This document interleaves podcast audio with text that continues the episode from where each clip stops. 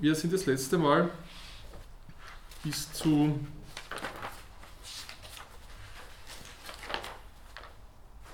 bis zur epistemischen Logik gekommen. Und das dritte Beispiel dieser sozusagen klassischen kanonischen ähm, Modallogiken, das wir uns vorgenommen haben, ist dann die deontische Logik. Wir werden es ganz kurz nur noch besprechen. Ähm, einfach weil, ich habe es eher angedeutet, diese Beispiele sind interessant und sehr wichtig, aber es ist sicher so, dass jetzt, was Möglichkeiten betrifft, philosophische Diskussionen zu führen, das jetzt nicht die allerersten ähm, Kandidaten sind, ähm, einfach weil das wirklich Diskussionen sind, die großteils, zumindest was die klassischen Formalismen betrifft, in die 50er, 60er Jahre zurückgehen.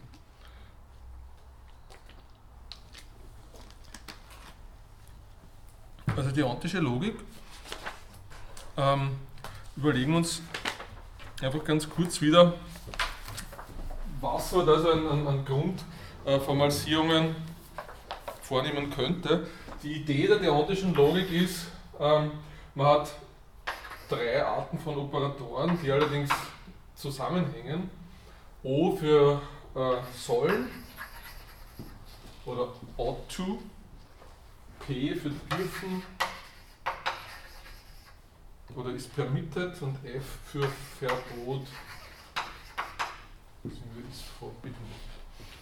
Und da ist natürlich die Idee die, dass dieses P und das O dual sind. Das ist klar. Also P, Phi ist per Definition einfach gleich nicht O, nicht Phi. Also etwas dürfen bedeutet, dass es nicht verboten ist. Das ist ein extrem naheliegender Zusammenhang. Und die andere Idee ist natürlich die, dass f phi einfach definiert ist als O nicht phi. Also wenn etwas verboten ist, dann heißt es, dass man das nicht darf. Nichts anderes steckt da drin. Also man sieht, ich meine, das sind im Prinzip das ziemlich primitive Sachen, aber es ist zumindest, es, das hat immer zwei Seiten, solche einfachen Formalisierungen. Und ähm, also die eine Seite ist die, dass man sagt, ah wunderbar, so habe ich das eigentlich noch nie gesehen und ich sehe ja da, da steckt irgendwie schon Modallogik drinnen. Ähm, also ich tendiere auch dazu, das wunderbar zu finden.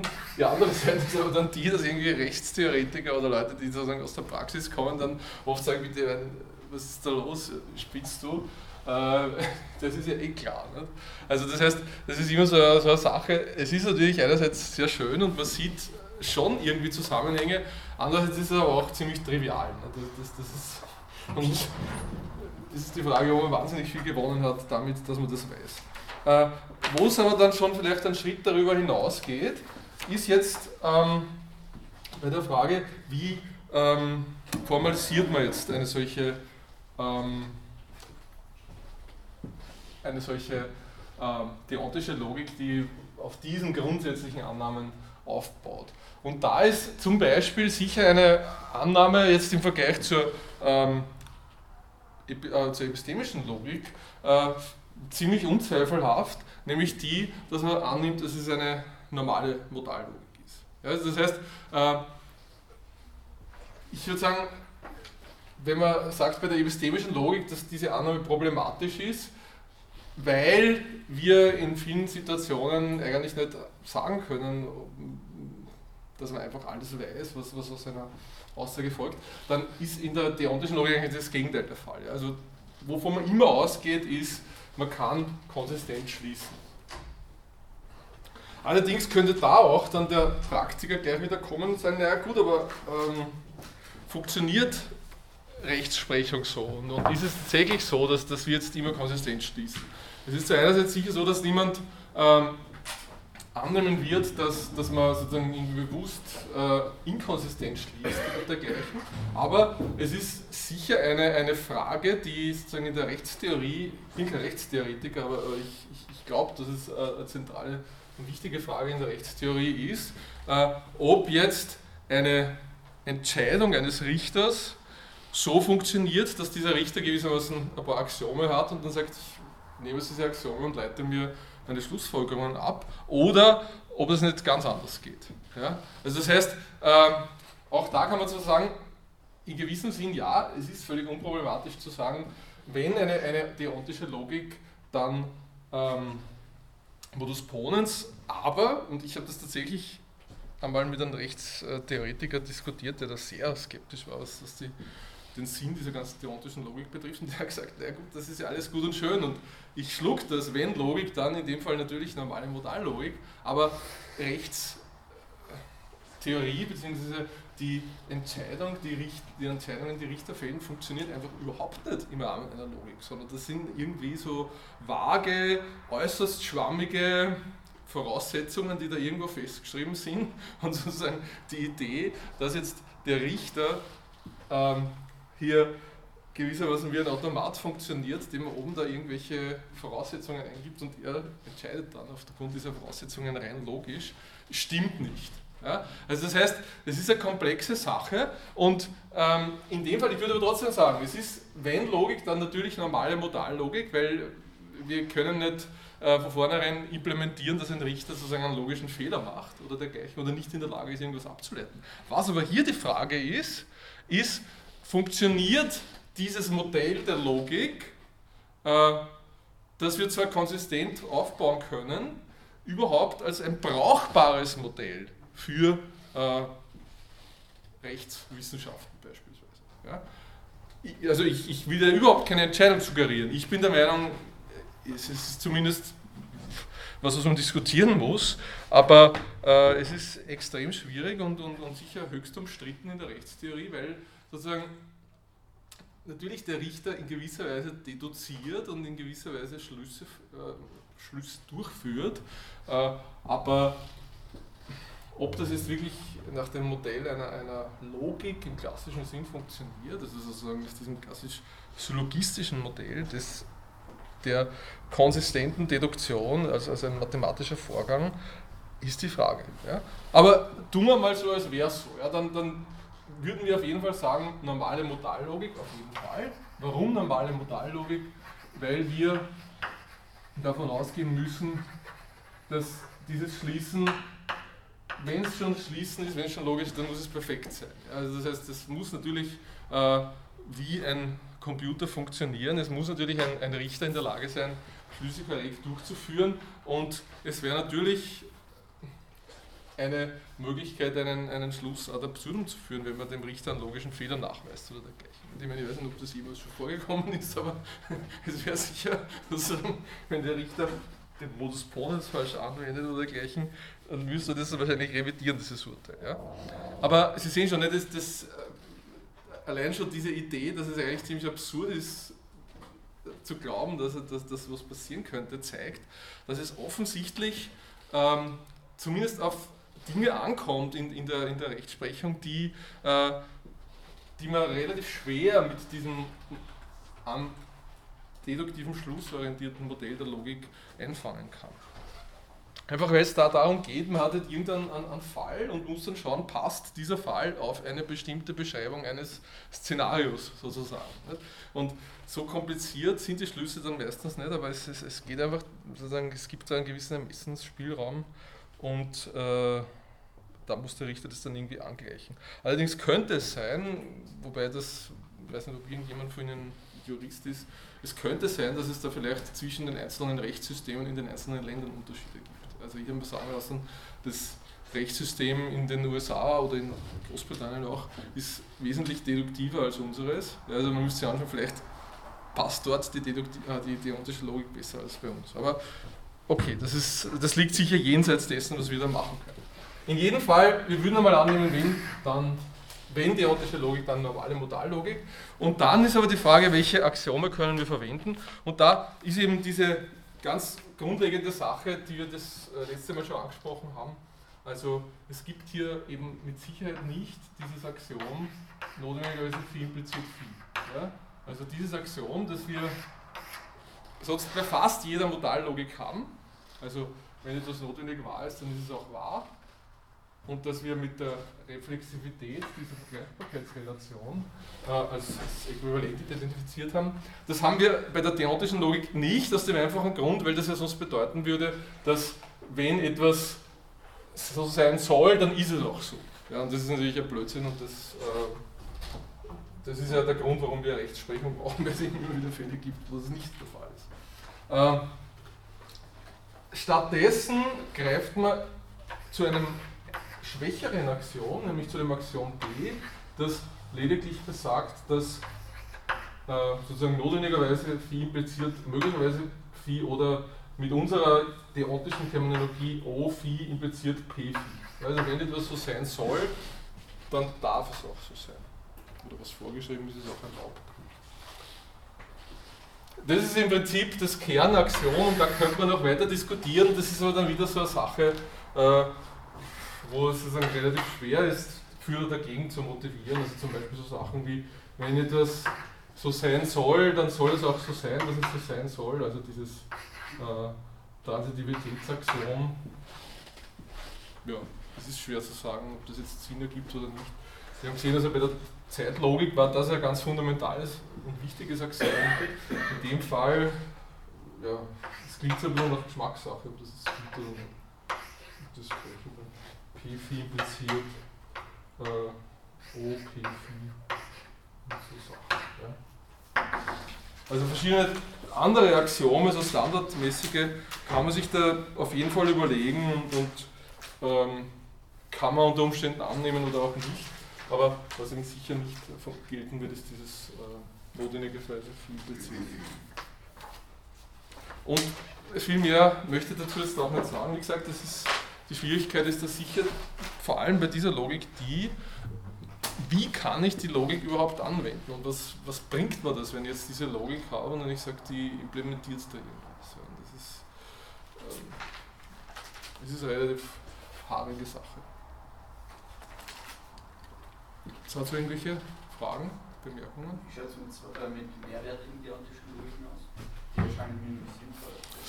Das ist auf jeden Fall ein Kandidat. Also wir können dann darauf zurückkommen. Also es ist sicher so, dass wenn Logik in der Rechtsprechung, dann hat man wahrscheinlich zwei Fälle, die da hauptsächlich verwendet werden. Das eine ist diese deontische und das andere ist die mehrwertige Logik und zwar entweder als drei, vier, fünfwertige Logik, wo man sagt, ich habe jetzt Situationen, wo ich das irgendwie unentschieden ist zum Beispiel oder wo man nicht so genau weiß oder so. Also das heißt, wo man so ungefähre äh, Dinge implementiert oder auch als äh, Fuzzy Logic. Also das heißt, ich habe den kompletten Spielraum zwischen 0 und 1 an, an Wahrheitswerten und, und nehme irgendeinen davon. Ja.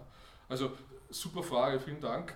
Äh, ich würde auf jeden Fall sagen, das ist sicher eine Variante, wie man versuchen könnte, sozusagen Logik da in einer sinnvolleren Weise anzuwenden. Unter Umständen sogar in Kombination mit dieser Art von, von Modallogik.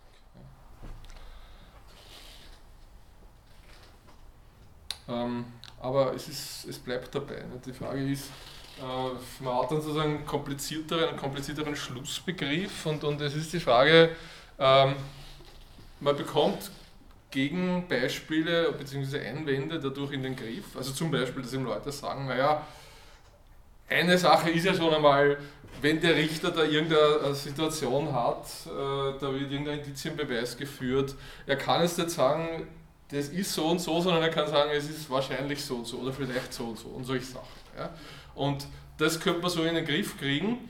Was man aber dadurch natürlich nicht in den Griff kriegt, ist die Frage, ob man diese Logik wirklich da in einer sinnvollen Weise anwenden kann. Ja, es, ist, äh, es ist relativ, es ist eine schwierige Diskussion. Ich würde sagen, es ist wirklich ein Paradebeispiel für Philosophie der Logik. Also, äh, und, und, und für die äh, für die Konstellation, wo man sagt, der Formalismus selber ist relativ simpel und da kann ich sagen, ich habe jetzt den Formalismus und ich habe den mehrwertigen Formalismus und kann da ein bisschen herumschrauben an diversen axiomatischen Sachen. Aber die Hauptfrage ist nicht, was ist jetzt da der richtige Formalismus, sondern die Hauptfrage ist, passt Logik insgesamt überhaupt auf diese Situation? Ja, und das ist in dem Fall, glaube ich, ganz, ganz schwierig zu beantworten. Und ich meine, man war da zeitlang sicher sehr euphorisch, so in der klassischen Zeit der, der analytischen Philosophie. 40er, 50er Jahre. Das ist aber extrem schnell abgeebbt, weil das Problem ist in, in der Rechtsphilosophie, es geht ja da wirklich darum, dass man ganz klare Fälle hat und sagt, in dem Fall äh, verwende ich das jetzt. Ja, also das, das, muss praxistauglich sein. Und die Frage ist, ob das mit, mit der Logik äh, der Fall ist. Beziehungsweise anders ausgedrückt, man handelt sich dann sicher mit, speziell wenn man mehrwertige Logik nehmen würde, mit so einer äh, sozusagen mit dem Fall, wo man das probabilistische Intervall hat als Wahrheitswerte, äh, handelt man sich automatisch ähm, diverse Probleme ein, weil das ja dann wirklich bedeuten würde, also so, so, wenn Sie mehrwertige Logik nehmen, wo Sie einfach sagen, ich implementiere in dieser mehrwertigen Logik buchstäblich nur die Terminologie, die ein Richter verwendet. Und der, der sagt, das ist vielleicht so oder wahrscheinlich so oder das scheint ziemlich gesichert, dass es so ist, dann finde ich in diesen mehreren Werten meiner mehrwertigen Logik sozusagen Ausdrücke dafür. Dann wird wahrscheinlich niemand was dagegen haben, aber das, was sozusagen die viel brisantere Variante wäre, wäre die zu sagen, äh, de facto müssen wir da immer eine Wahrscheinlichkeit zuschreiben. Ja, das heißt, der Richter äh, redet nicht so, wie er redet, sondern er müsste eigentlich so reden, dass er sagt, in dem Fall habe ich jetzt Wahrscheinlichkeit 0,7 oder sonst irgendwas und, äh, und dann wird das entsprechend abgeleitet. Das heißt, man würde die sogenannte Bayesianische Statistik verwenden, also eine, eine, eine Form der Statistik, wo äh, man immer davon, damit beginnt, dass jemand einen Wahrscheinlichkeitswert angibt. Ähm, und da haben wir aber dann sozusagen noch ein viel massiveres äh, Motivationsproblem, weil man muss ja dann entweder erklären, warum das, was der Richter macht, ohne irgendwas über Statistik zu wissen, nach diesem Modell funktioniert was extrem schwierig ist. Oder, und da kommt man dann überhaupt wahrscheinlich in Teufelsküche, man müsste sozusagen eine Reform des Justizwesens einfordern. Man müsste sagen, in Wahrheit müssen die Richter alle bessianische Statistik lernen und müssen sozusagen diese Wahrscheinlichkeiten verwenden. Ja. Ich meine, da wird man wahrscheinlich überhaupt nicht durchdringen, aber mit der ersten Variante, das könnte auf jeden Fall funktionieren und ich bin mir auch sicher, dazu gibt es Literatur. Ich kenne sie nicht, also da müsste man nachschauen. Äh, das wäre halt dann sozusagen ein Fall und wahrscheinlich ich, ich weiß jetzt nicht genau, was Sie meinen. Es könnte sein, dass das dann eher in die Richtung dessen geht, was Sie vielleicht suchen, wo man dann sagen würde, eigentlich, es ist zwar eine formale Lösung oder eine formale Herangehensweise des Problems an das Problem, aber es ist nicht Logik, sondern es ist eigentlich Wahrscheinlichkeitstheorie. Ja? Weil das wäre dann eben auch nicht Fuzzy Logic, sondern das wäre wirklich die Idee, dass man sagt, ich habe Bayesianische Statistik, das heißt diese, diese Statistik, die immer von einer äh, subjektiven Wahrscheinlichkeit ausgeht und dann versucht, diese Wahrscheinlichkeit irgendwie zu objektivieren, wie auch immer das dann im Detail funktioniert. Okay, sonst noch Fragen dazu? Gut, dann würde ich sagen, lassen wir das einfach so im Raum stehen. Und wir kommen jetzt zu einem Kapitel, ähm, das mir da ein besonderes Anliegen ist, und zwar das Kapitel, das sich mit dem Problem der Folgerung bzw. des Folgerungsbegriffs auseinandersetzt. Ja, ich habe, äh, man muss es vielleicht noch erläutern, möglicherweise ist es auch nicht ganz glücklich formuliert.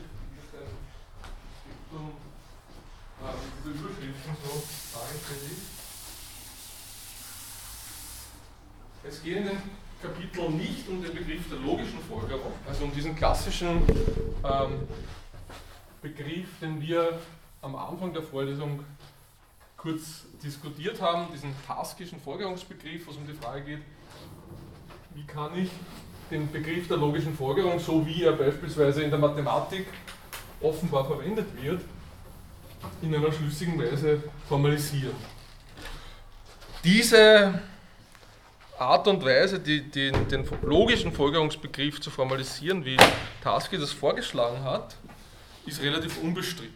Ja, also das da hat man einerseits diesen semantischen Folgerungsbegriff, wenn Sie sich erinnern, wo es darum geht, dass man sagt, äh, etwas folgt aus etwas anderem, wenn wann immer äh, etwas ein Modell der einen Formel ist, dann ist es auch ein Modell der anderen Formel.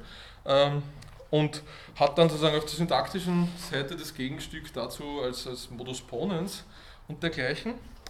Ähm, darum geht es hier nicht, sondern es geht darum, den Folgerungsbegriff wie wir ihn in der Logik konzipieren können, der dann eben was zu tun hat, einerseits mit dieser semantischen Sache Tasky, andererseits was zu tun hat natürlich mit dem ähm, mit der Implikation, dem klassischen Implikationsbegriff der Aussagenlogik.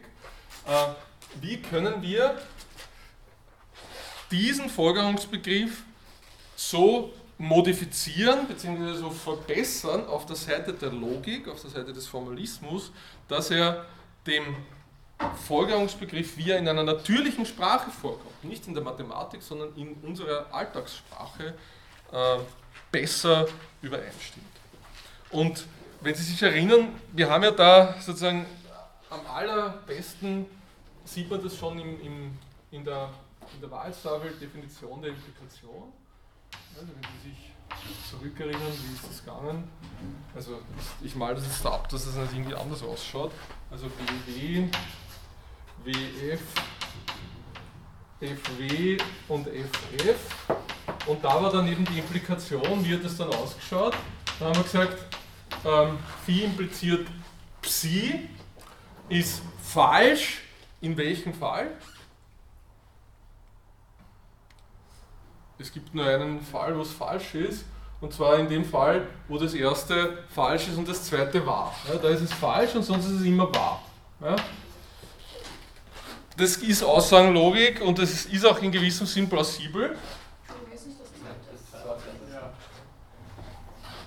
Wie? Das dritte ist, das, ist der Zweifelsfall. Der zweite. Also Entschuldigung, ja.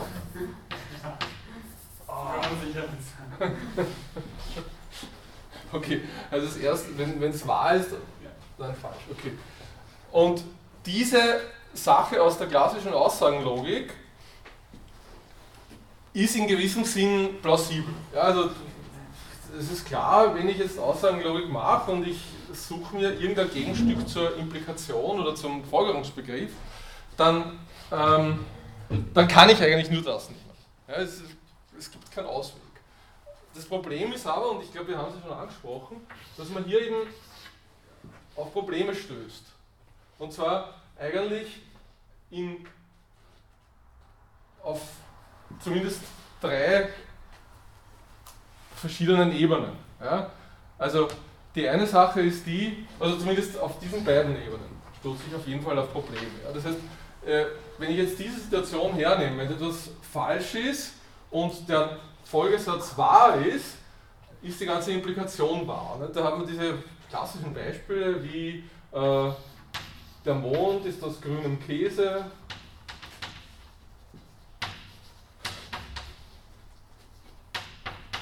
Also liegt Wien an der Donau.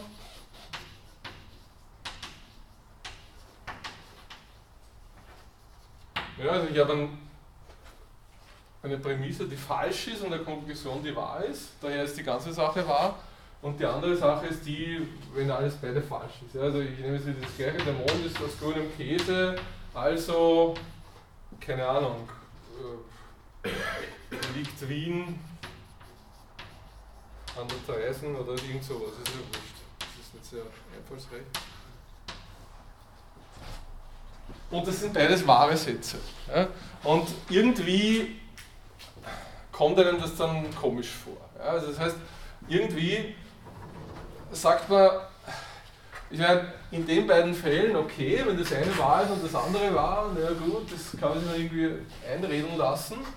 Äh, aber auch da ist es problematisch. Ich meine, das sind sozusagen die Extrembeispiele, wo der Vordersatz falsch ist, aber überlegen Sie sich, was, was heißt das da zum Beispiel? Wenn ich jetzt sage, ich meine, unzweifelhaft ist es eigentlich fast nur in dem Fall. Ja? Also wenn ich jetzt sage zum Beispiel das Umgekehrte, äh, Wien liegt an der Donau, also ist der Mond aus grünem Käse.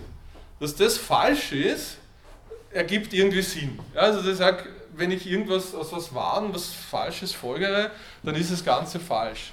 Die stehen in keinem Zusammenhang, also warum soll das nicht falsch sein? Das, das, das ist irgendwie eh okay.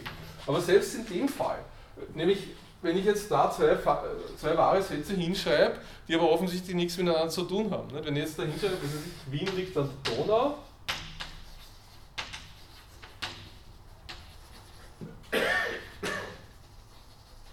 Also sind alle Menschen sterblich.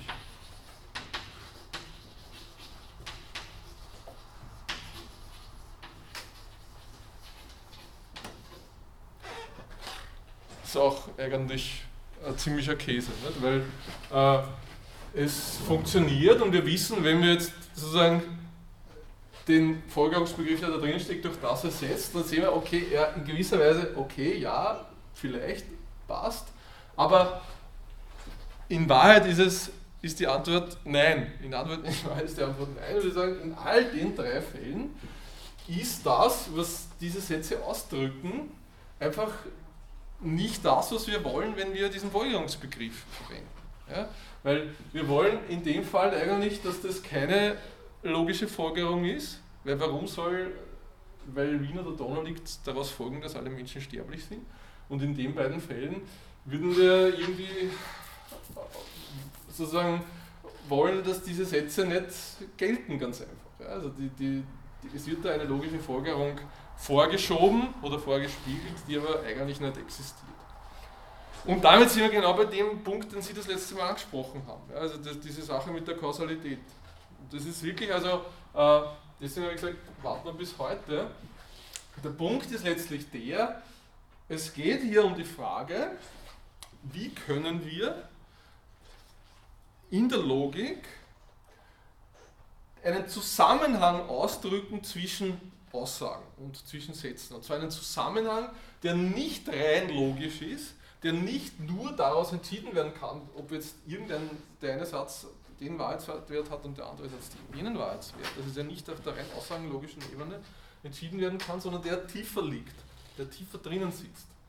Der natürlich muss ja was mit den Wahrheitswerten zu tun haben, das ist schon klar, aber es muss irgendwie eine Möglichkeit geben, zu beschreiben, dass, der, dass die Prämisse und die Konklusion in einer ganz bestimmten Beziehung zueinander stehen. Ja? Also, was wäre ein Beispiel für so eine Folgerung, die irgendwie einen Sinn ergeben wird? Weil mir ist nur das sinnlose Sachen aufgeschrieben. was wäre irgendwie ein Beispiel für eine sinnvolle Folgerung? Ähm, also entweder kausal oder, oder, oder sonst irgendwie die jetzt nicht logisch ist. Also wenn ich sage, alle Menschen sind sterblich, also ist Sokrates ein Mensch. Okay, das ist irgendwie sinnvoll, aber das ist wirklich jetzt eine logische Folgerung, die aufgrund von Quantifikation funktioniert und der Anwendung des Modus Ponens. Da haben wir eh kein Problem damit. Sondern es geht um so Sachen wie zu sagen, äh, was weiß ich, wenn es regnet, dann ist die Straße nass. Ja, das ist ein super Beispiel. Weil ich sage, es, es regnet und dann ist die Straße nass. Und das Regnen ist eine, ein, eine, eine Eigenschaft und das Straßennassen ist eine andere Eigenschaft und ich habe keine Sprachpartikel, die in dem einen Satz vorkommen und auch in dem anderen Satz, die es mir ermöglichen, da einen echten logischen Zusammenhang herzustellen. Ja? Das heißt, dieser Satz, wenn es regnet, dann ist die Straße, ich meine, das ist auch ein blödes Beispiel, aber irgendwie ein Beispiel, was auch anschaulich zumindest ergibt Sinn. Äh, also wenn ich sage, wenn es regnet,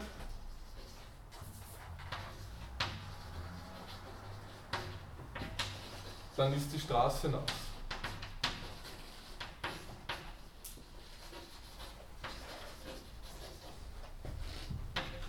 Ich sage, also, das sind alles drei Beispiele, die alle drei Beispiele, die wir eigentlich nicht gern haben und wo wir sagen, im Grunde genommen passt das zwar auf den Begriff der, der Implikation, aber es sind keine Folgerungen in dem Sinn, wie wir das wollen. In Wahrheit wollen wir sowas ausdrücken. Wir wollen einen Zusammenhang ausdrücken wie den, der in dem Satz drinnen steckt, wenn es regnet, dann ist die Straße nass. Oder ein anderes Beispiel wäre, wenn wir irgendwie so etwas Kausales nehmen. Ich werde das, muss das irgendwie vage formulieren. Ich sage, so ein klassisches Kausalitätsbeispiel ist das mit dem Billard, mit der Billardkugel. Ja. Ich, ich hau da drauf und dann sage ich, wenn ich jetzt hier mit dem Winkel von x Grad draufschlage, dann fährt die Kugel mit dem Winkel von y Grad weiter. Ja, also so ein Zusammenhang. Ich, ich habe irgendeine mathematische Formel und die drückt mir einen solchen Wenn-Dann-Zusammenhang aus, den ich oder den wir als sozusagen kausalen Zusammenhang identifizieren wollen würden. Also ich schreibe es mal irgendwie so auf, so ganz schwammig. Ich sage, wenn ich die Kugel unter x Grad anstoße, dann bewegt sie sich unter y Grad weg. Also so nach dem Motto, ich, ich, ich stoße da hin unter x Grad und die andere Kugel bewegt sich dann irgendwie, keine Ahnung, unter y Grad so irgendwie. Ja, also Details sind wurscht. Ähm, dann wäre das auch so eine, eine Sache, wo ich irgendwie diese Wenn-Dann-Beziehung drinnen habe, aber ich habe eigentlich noch mehr drinnen. Ich habe den Folgerungsbegriff drinnen und ich habe gleichzeitig als ein fast schon Synonym dazu den Kausalitätsbegriff drin. Ja? Ja? So ein kurzer Kommentar, ich weiß nicht, ob so eine Frage ist oder was auch immer, oder ob das auch kombiniert wird dann mit irgendwelchen zeitlichen Parametern oder noch ein bisschen das ist noch immer sehr grob, weil wenn es irgendwann mal geregnet hat, ist das nicht ein, kann man nicht schließen, dass dann für immer naja, klar. Also, das eine muss vor dem anderen sein und solche Sachen. Sicher. Das ist auf jeden Fall, ich meine, es ist sicher so, dass wenn Sie jetzt wirklich den Kausalitätsbegriff implementieren wollen, also beim Folgerungsbegriff ist es was anderes. Und der Folgerungsbegriff ist ja viel allgemeiner. Der, den Folgerungsbegriff kann ich nicht auf eine zeitliche Perspektive einschränken, sondern da geht es wirklich darum, ich habe eine Prämisse und wenn diese Prämisse erfüllt ist, dann passiert irgendwas anderes. Und dieses dann muss aber nichts Zeitliches sein, sondern das kann auch, das kann auch ein Zusammenhang sein, das kann auch völlig anders, das kann umgekehrt zeitlich funktionieren oder sonst irgendwas. Also, also ich, ich, Beispiel, ich meine, das ist echt blöd, weil das klingt irgendwie auch, ist auch zeitlich, nicht? aber das ist sagen, dass er sich, wenn, äh, keine Ahnung, jetzt der und der Präsident von Österreich ist, dann passiert das und das. Und das hat irgendwie eine Gleichzeitigkeit. Ja? Also das, das ist nicht so, dass da irgendetwas passieren muss, sondern es ist ein Zustand und dieser Zustand impliziert einen anderen Zustand. Also da fällt diese zeitliche Komponente komplett heraus. Das heißt, der allgemeine Fall dieses Folgerungsbegriffs ist unabhängig von der zeitlichen Komponente würde ich auf jeden Fall einmal sagen. Aber Sie haben völlig recht, wenn ich jetzt einen Kausalitätsbegriff diskutieren will, dann ist es sicher so, dass es dann zumindest als Verfeinerung des Kausalitätsbegriffs eine zusätzliche Frage wäre, äh, wie bringe ich da jetzt die zeitliche, die zeitliche Komponente hinein. Also das ist völlig klar. Aber ich würde sagen, das ist dann letztlich, dass es relativ leicht dann noch gemacht werden kann. Also wenn man dann den Formalismus einmal hat, so wie wir ihn da diskutieren werden, dann kann man das irgendwie dazufügen. Ja, das, das, das kann man dann irgendwie dazu tun und kann dann zum Beispiel sagen, was weiß ich, ich, ich habe als zusätzliche Bedingung die, dass zwei zeitliche Zustände irgendwie unmittelbar aufeinander folgen oder so. Ja, also das heißt, es muss, wenn das kausal sein soll, dann muss es muss letztlich zeitlich und auch räumlich möglicherweise irgendwie zusammenhängen. Also wenn Sie wirklich an diese Billardkugelsituation denken, dann haben Sie ja da buchstäblich sowas, was man physikalisch, in einer physikalischen Sprache so das, das, äh, das Koinzidieren oder Überschneiden von Weltlinien nennt. Ja? Also der, Sie können ja physikalisch irgendwie beschreiben, so einen Vorgang, der, es bewegt sich irgendwas in so einer vierdimensionalen Raumzeit. Da haben Sie drei Dimensionen im Raum und dann haben Sie als vierte Dimension die Zeit.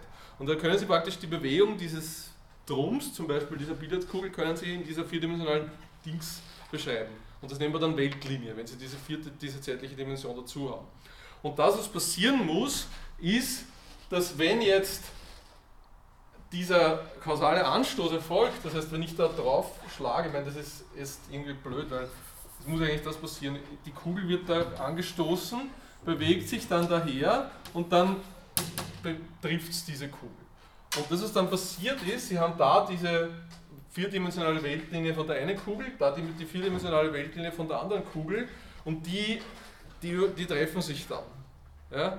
Also das heißt, das wäre sozusagen das ist die verfeinerte Art und Weise, das physikalisch zu beschreiben. Das ist ja was, das, das hat die Physik an und für sich eh anzubieten. Ja, also diese Idee, äh, Kausalität, diese konkreten Beispiele von Kausalität physikalisch zu beschreiben, steckt in der Physik drinnen. Das heißt, Sie müssten dann nur mehr, ich weiß, ich fantasiere jetzt wild in der Gegend herum, aber im Prinzip würde es in die Richtung laufen. Sie müssten dann einfach nur mehr diesen Formalismus der Weltlinie aus der Physik nehmen und müssten den wieder in die Modallogik übersetzen. Und das würde nichts anderes bedeuten, als dass Sie diese dreidimensionale Raum dieses dreidimensionale Raumkonstrukt als eine Determinante haben und dann die vierte Dimension, die Zeit, eben auf der äh, Ebene der Modallogik interpretieren. In der Weise, wie wir das bei der Zeitlogik äh, beschrieben haben. Ja, das heißt, der Formalismus würde sehr viel komplexer werden, aber im Prinzip würden sie eigentlich nichts anderes machen als eine relativ simple Addition von zwei Formalismen. Also sie haben dann sozusagen eine kausale Logik von mir aus plus eine Zeitlogik oder was auch immer. Und das ist der Grund, warum wir auf, diesen, auf diese Sache jetzt einfach nicht eingehen. Ja, sondern wir, wir, wir diskutieren diesen ganz allgemeinen Fall und sagen dann, das andere ist irgendwie dann eine Anwendung davon und da kann man dann sozusagen die zwei Formalismen zusammenführen. Und der ganz allgemeine Fall ist der, wo man eben nicht zuerst an Kausalität denkt, sondern wo man wirklich nur an Folgerung denkt. Und deswegen steht da eben auch Folgerung und nicht Folgerung und Kausalität.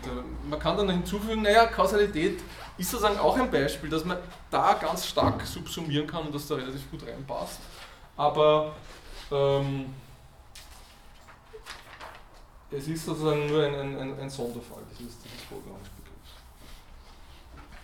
Okay?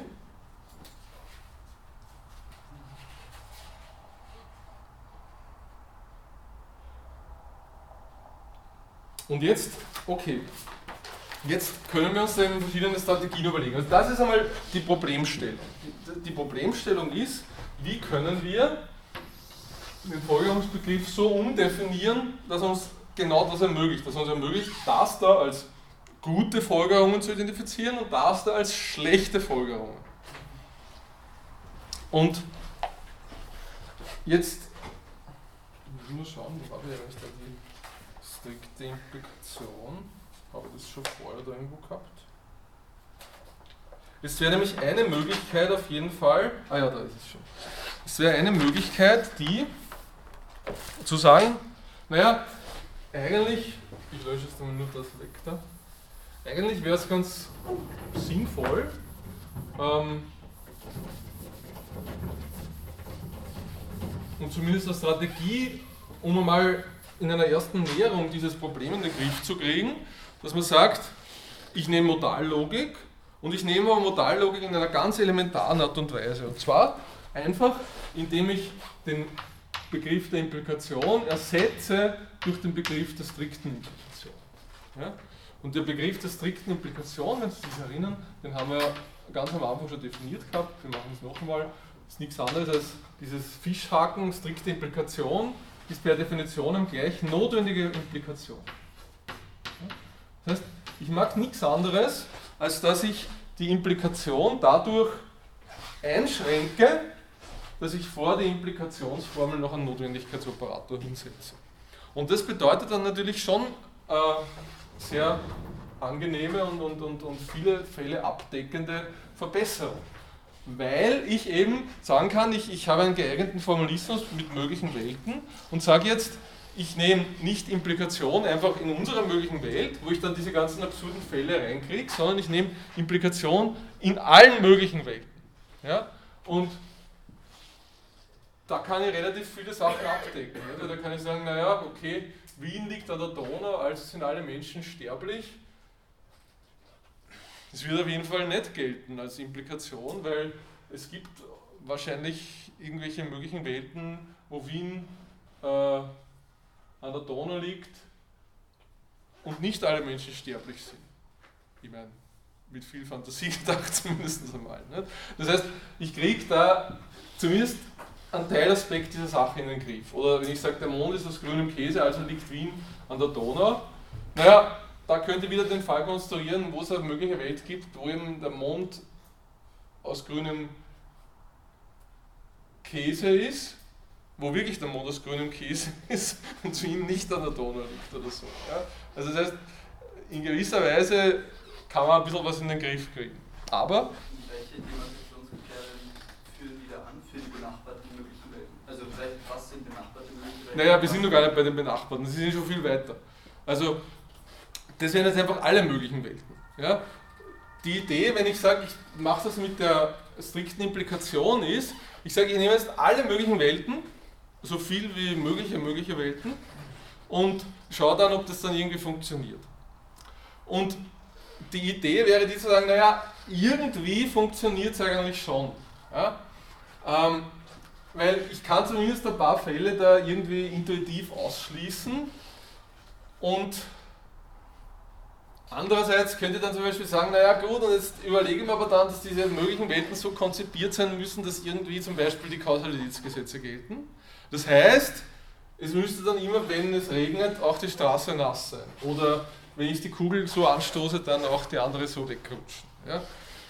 Ich meine, das klingt alles ziemlich äh, haarsträubend, ist es auch ein bisschen, aber es ist nicht gesagt, dass es überhaupt nicht funktioniert. Ja? Jetzt kommt aber ein Problem ins Spiel, und zwar, dass man zumindest dann, wenn man sich Beispiele anschaut, die diese Situation dann noch ein bisschen verfeinern, sondern die, sondern die, die Konsequenzen, die diese Wahrheitstafel-Definition hat, noch verschärfen, dass man dann Probleme kriegt. Und diese Beispiele sind jetzt folgende.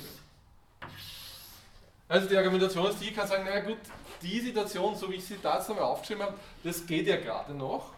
Aber warum es doch nicht geht, augenscheinlich, zeigt sich, wenn ich äh, sozusagen ein bisschen mehr Logik verwende, als nur die Wahrheitstafelsituation für die Implikation.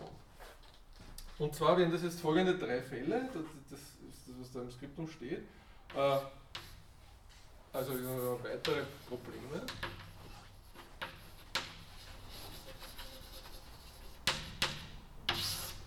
Der eine Fall wäre der, dass man sagt, A impliziert B, ermöglicht mir zu folgern, dass A und C B impliziert.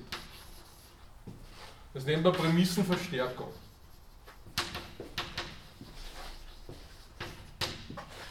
Das ist völlig klar, dass das gilt, nicht? weil das ist ja, ich ändere ja augenscheinlich, ohne das ist abzuleiten, aber ich ändere ja nichts an der ganzen Folgerung rein logisch betrachtet. Ich füge einfach da eine zusätzliche Prämisse dazu und weil aber das A eh schon gilt, muss, ich, muss es trotzdem wieder das B implizieren, völlig wurscht, was ich an C dazu tue. Und das ist so eine Idee, dass man sagt, Logik, ähm, ich kann da die Prämissen, wenn, ich, wenn aus einer Prämisse was folgt, dann kann ich dann folgt es auch, wenn ich zu der Prämisse irgendwie 100.000 andere Prämissen dazu gebe. Völlig wurscht was. Ja? Die andere Sache ist die, dass ich sage, A impliziert B, B impliziert C, ermöglicht mir die Ableitung von A impliziert C, ist auch klar, das ist einfach die Transitivität. Auch völlig elementares logisches Gesetz. Und die dritte Sache ist die, dass wenn ich habe A impliziert B, dass ich dann äh, folgern kann, dass aus nicht A nicht, äh, aus nicht B nicht A folgt. Das ist die Kontraposition.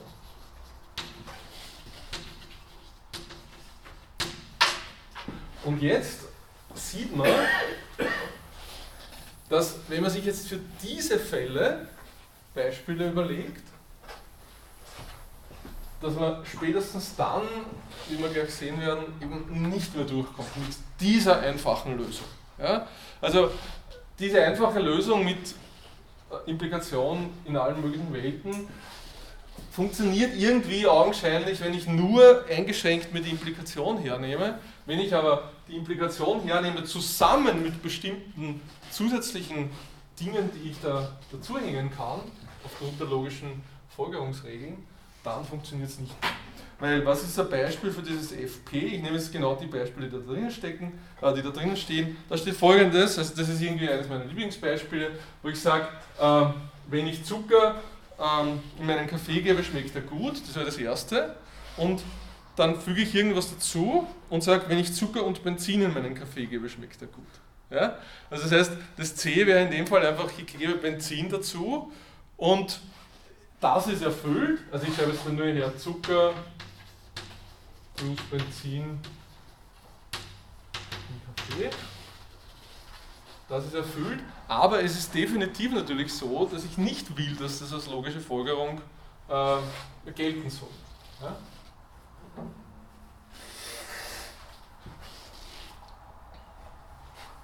Das heißt, es wird mir auch da die mögliche Weltensituation nichts helfen, weil ähm, wenn ich aufgrund der möglichen Weltensituation sage, in allen möglichen Welten gilt, wenn ich Zucker in einen Kaffee gebe, dann schmeckt er gut, dann habe ich schon das Problem eingefangen. Weil dann habe ich schon die, äh, die möglichen Welten mit dem Benzin auch drinnen und eine andere Möglichkeit habe ich nicht bei dem möglichen Weltenformalismus. Ja?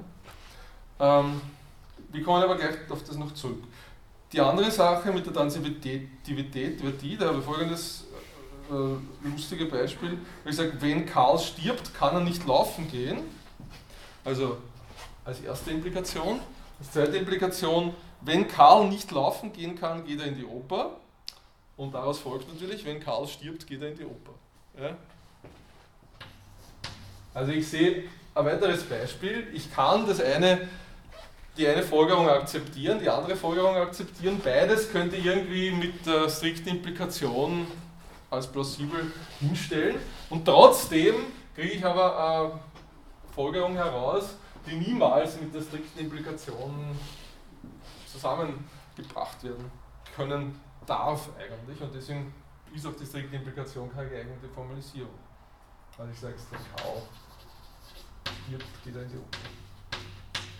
Ist das klar, wie das funktioniert? Das Beispiel? Hm? Könnte man nicht einwenden, dass man da einfach die Aussagen verfeinern muss, weil die Aussagen, wenn man da Aussagen zu schwammig formuliert, dass sie nachher ganz, dass sie eigentlich ganz verschiedene Situationen sind und ich sie dann trotzdem in die Implikation zusammenstellen. In gewisser Weise läuft wahrscheinlich das, was wir dann machen, also. darauf hinaus. Ja? Aber in gewisser Weise ist es in der klassischen Logik und in der Logik der strikten Implikation eigentlich nicht wirklich möglich, sowas einzuwenden. Nicht? Weil, wenn Sie sagen, äh, also Folgerung bedeutet Implikation in allen möglichen Welten, dann müssen Sie das einfach akzeptieren letztlich. Nicht? Sie sagen in allen möglichen Welten. Und wenn Sie dann aber sagen, naja, es, das sind eben nicht alle möglichen Welten, sondern da gibt es irgendwelche möglichen Welten, wo nicht und so, dann, dann funktioniert es schon nicht mehr. mehr. Ja? Aber wir kommen darauf zurück. In, in, gewissem Sinn ist das, was wir machen, letztlich nichts anderes als eine Verfeinerung der Situation. Äh, nehmen wir noch das dritte Beispiel. Das ist jetzt das komplizierteste. Da muss man ein bisschen nachdenken. Also es funktioniert so. Ich sage, wenn wir das Auto nehmen, wird es nicht den Geist aufgeben.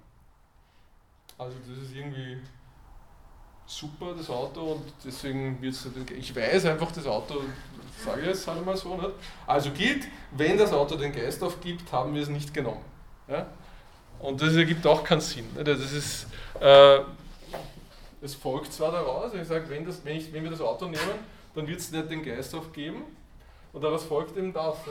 Wenn es trotzdem den Geist aufgibt, also sozusagen, das Auto gibt den Geist auf einfach, warum kann es den Geist aufgeben? Ich kann sagen, dass diese Folgerung gilt, aber ich komme in irgendeine Spezialsituation, wo es eben trotzdem den Geist aufgibt. Ja? Also die, die, die, die Aussage ist ja nicht total sinnlos. Man kann sowas sagen. Ich kann sagen, ich habe so ein tolles Auto, ich weiß genau, wenn wir das Auto jetzt nehmen, dann gibt es den Geist auf. Und das kann stimmen, weil ich habe das eh schon so oft genommen, das Auto, und es hat nie den Geist aufgegeben, und jetzt nehme ich es und plötzlich gibt es den Geist auf. Nicht?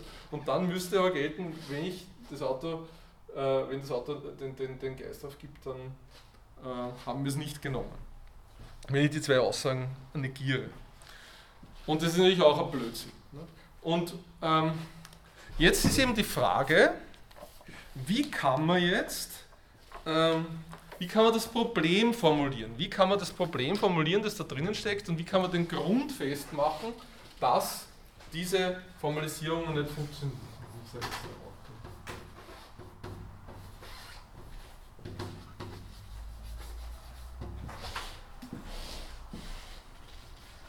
Und die Antwort oder eine mögliche Antwort ist, dass man im Prinzip genau das sagt, was Sie vorher gesagt haben. Man verfeinert diese Aussagen. Ja? Ich, ich sage, was ich hier ausdrücke, wenn ich sage, wenn ich Zucker in meinen Kaffee gebe, dann schmeckt er gut, ist eben nicht das, ist eben nicht das. Ich drücke damit nicht aus, dass ich sagen will, dass in jeder möglichen Welt, wo ich Zucker in meinen Kaffee geben, gebe, der gut schmeckt, sondern was anderes. Weil ich weiß ja, wenn ich mir dieses Beispiel hernehme, dass ich das nicht sagen will. Weil es gibt eben mögliche Welten, zwar ganz simple, wo ich Zucker reingebe und dann kommt irgendwer, der sozusagen gegen die strikte Implikation ist und leert mir da ein Benzin dazu und dann schmeckt er nicht mehr gut. Ja, also da, da braucht man kein Prophet sein, um das festzustellen.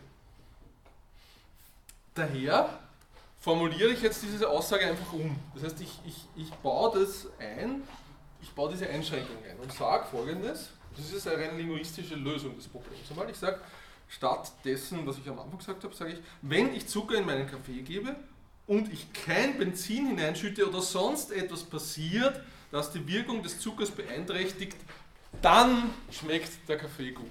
Ja? Und das ist genau das, was ich sagen will. Und das ist wasserdicht, nicht? weil das ist einfach so. Ich meine, ich habe jetzt den Kaffee, der ist wunderbar. Und wenn ich da jetzt Zucker reingebe und sonst nichts anderes dazugebe, dann ist er auch gut. Ja? Das könnte sich auch was an Schmecken ändern, an Geschmacksnerven und sonst was. Also eigentlich braucht man von beiden diesen Dingen Stimmt. die gesamte. Sie haben völlig recht. Also, das heißt, man muss es immer noch weiter erweitern. Und deswegen, es wird auch nicht so formuliert. Also, vielleicht, sagen wir so, das ist eine Metapher dafür, was man eigentlich ausdrücken will. Ja? Das ist sozusagen ein, ein Weg, der uns in die Richtung führt. Sie haben völlig recht. Ich muss sagen, naja gut, es könnte noch dazu sein, dass ich jetzt meine Geschmacksnerven ändern und es könnte noch dazu sein, dass und so weiter und so fort. Und deswegen formuliere ich es auch anders. Ja, deswegen formuliere ich es anders und zwar so, dass ich ganz allgemein sage, wenn ich Zucker in meinen Kaffee gebe, dann schmeckt der Ceteris Paribus gut. Ja, also Ceteris Paribus heißt, wenn alles Übrige gleich bleibt oder so irgendwas. Äh, Das heißt, ich, ich, ich lege mich da nicht fest, weil sonst würde ich ja immer das Problem haben, dass ich da eine unbestimmt lange Kette von zusätzlichen Klauseln angeben müsste. Manches Mal würde man auch genau das brauchen. Ja? Das sage ich jetzt nur nebenbei, deswegen ist es ein sehr guter, äh, sehr guter Einwand. Es gibt nämlich, es es steht glaube ich im Skript irgendwo drinnen, aber ich, es ist nicht weit ausgeführt. Im Wesentlichen gibt es zwei Strategien, das, was wir hier machen, zu tun.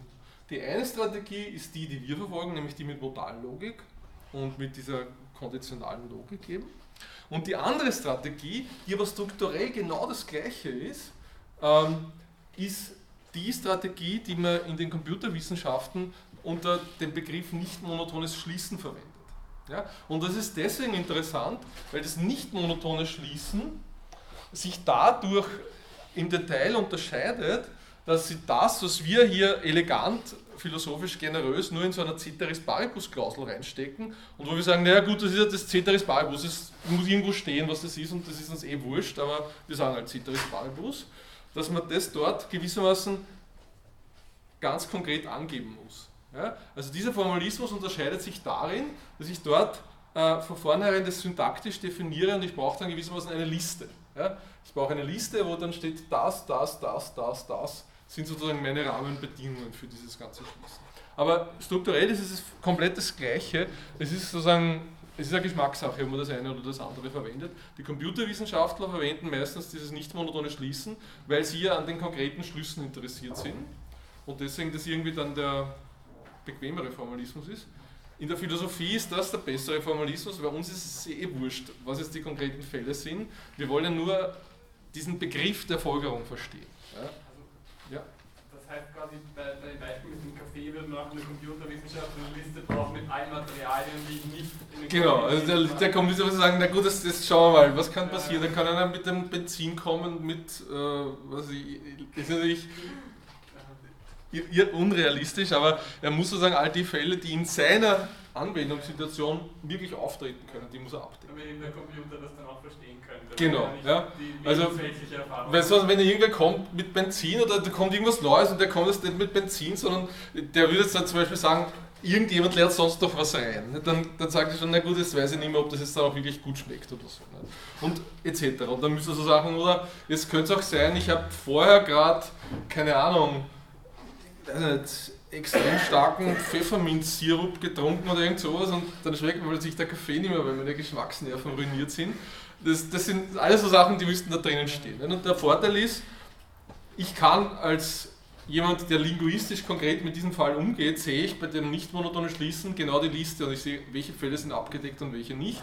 Und hier ist es irgendwie versteckt in irgendeinem möglichen Weltenformalismus, wo man es natürlich auch konkret sehen muss, wenn der hingeschrieben ist, aber auf der abstrakten Ebene sieht man natürlich gar nichts, wo wir diskutieren. Also das heißt, wir machen tatsächlich nichts anderes als, und das ist, ich mag dieses Beispiel deswegen so gern, weil es irgendwie zeigt, ähm, dass sozusagen nur ein ganz kleiner Teil der Problemlösung da wirklich auf der formalen Ebene liegt. Weil was wir machen ist, wir formulieren die Problemsituation um, wir formulieren die, die Beispielsätze um und wir sagen, letztlich ist die Lösung des Problems, die wir brauchen, die, dass wir diese Ceteris Paribus Klausel da irgendwie mit berücksichtigen müssen.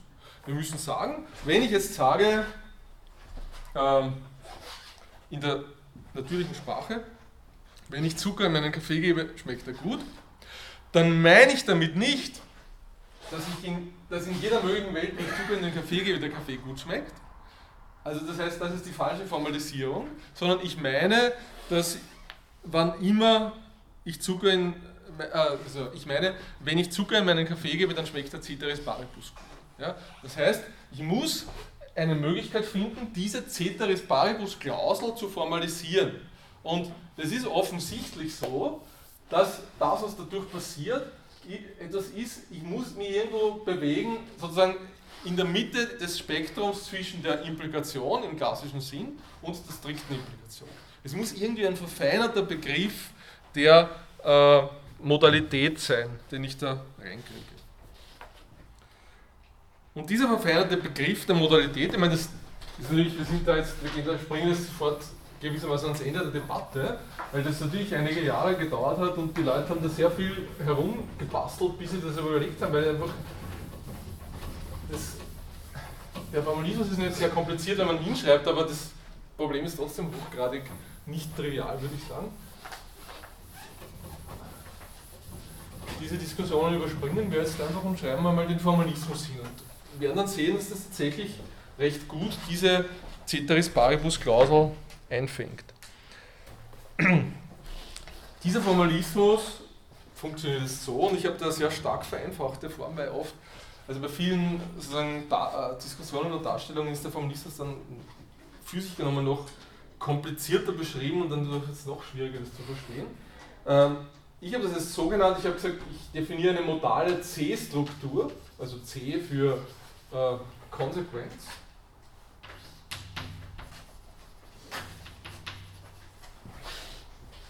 Und diese modale C-Struktur ist jetzt insofern wesentlich komplexer als die modalen Strukturen, die wir sonst gekannt haben, weil ich hier zwar genauso wieder eine Menge von möglichen Welten habe, das bleibt gleich, aber ich habe nicht nur eine Relation über dieser Menge von möglichen Welten, wie wir das klassischerweise haben in der Modallogik, sondern ich habe, und das ist eben der Schmäh dabei, für jede Formel der Sprache eine eigene Relation. Ich habe das jetzt da so auf. Also LA ist die Sprache der Aussagenlogik mit diesem Konsequenzoperator, den wir verwenden. Und das ist jetzt die Menge aller Relationen, die sich ergeben, wenn ich jede Formel dieser Sprache nehme. Und damit habe ich aber schon was äh, sozusagen vorgegriffen. Syntaktisch ist das, was wir machen. Wir führen einen zusätzlichen Operator ein. Dieser Operator ist das ist so wie dieses Größer-Symbol. Und äh, das ist sozusagen ein binärer Operator in dem Fall. Binärer Operator, ähnlich wie den aus der Zeitlogik schon bekannten. Also es ist kein simpler einstelliger modaler Operator, sondern ein binärer modaler Operator, klarerweise, weil wir wollen ja irgendwie diese, diesen Folgerungsbegriff implementieren. Dadurch haben wir diese binäre Situation. Okay, aber der entscheidende Punkt ist, wir haben eine modale Struktur, wo wir nicht nur eine Relation über möglichen Welten haben, sondern für jede einzelne Formel der, der Sprache eine eigene Relation. Und das ermöglicht uns jetzt nichts anderes, als eben diese Ceteris Paribus Klauseln zu formulieren. Die semantische Spezifikation lautet es nämlich folgendermaßen, wenn ich irgendeine mögliche Welt habe, dann gilt dieses Phi folgert Psi genau dann, wenn das Psi in A' gilt für alle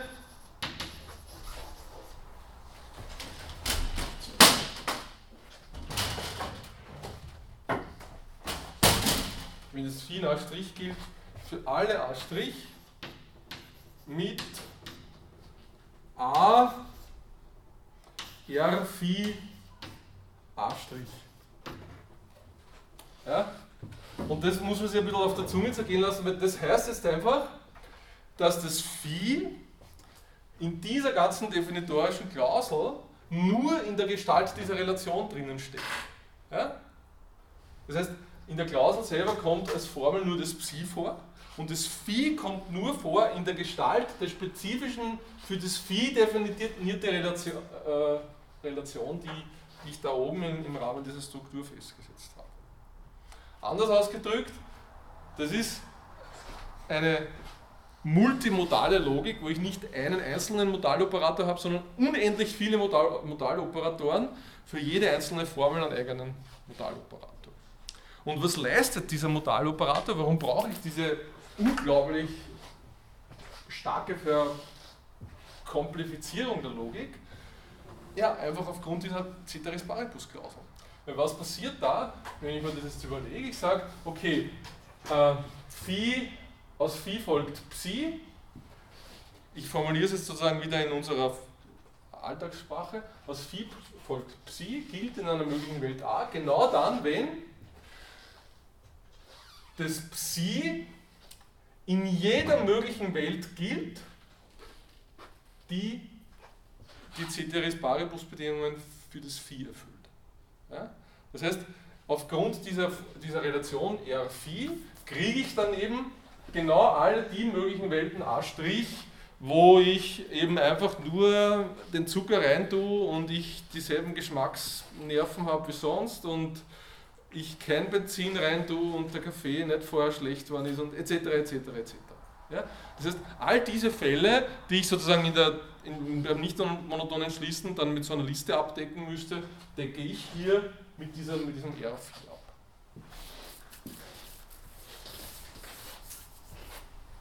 Ist es halbwegs nachvollziehbar? Also das ist sozusagen der Kernformalismus dieser ganzen Sache.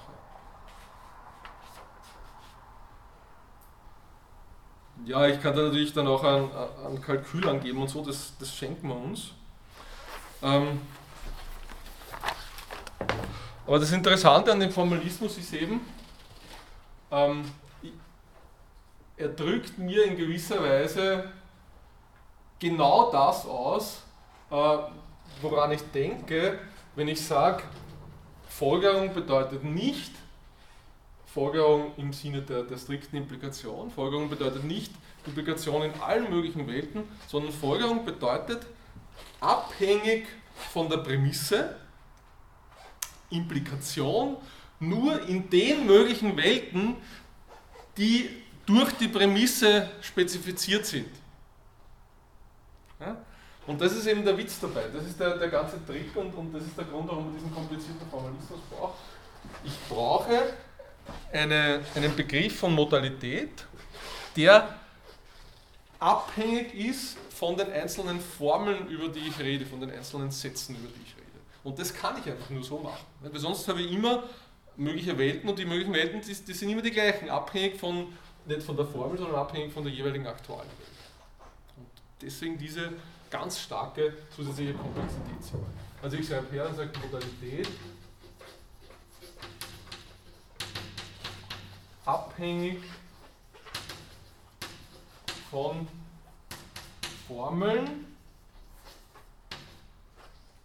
beziehungsweise den durch diese definierten Ceteris Paribus Bedingungen.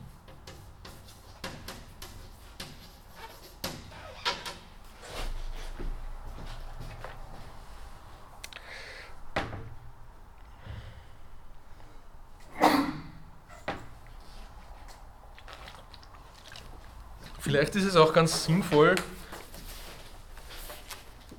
sozusagen didaktisch, sich diese Alternative dazu zu überlegen, die ich dann, dann noch angeführt habe.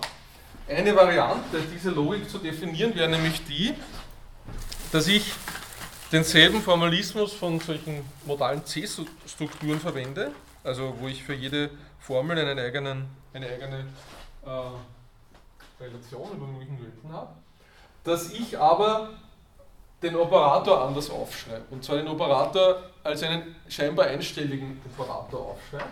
Und zwar, indem ich einfach um diese Formel so eine eckige Klammer rundherum mache. Ja? Also ich sage auch hier alternative Schreibweise wäre das, was man relative Notwendigkeit nennen könnte.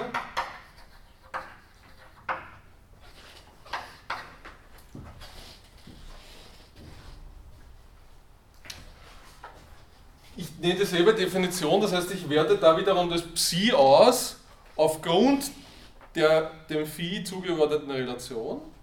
Und linguistisch interpretiere ich das Ganze dann einfach so, dass ich sage, äh, Psi gilt notwendigerweise relativ zu viel. Also es ist wirklich nur eine andere Art und Weise, das auszudrücken. Relativ zu viel, das heißt wieder Ceteris Paribus.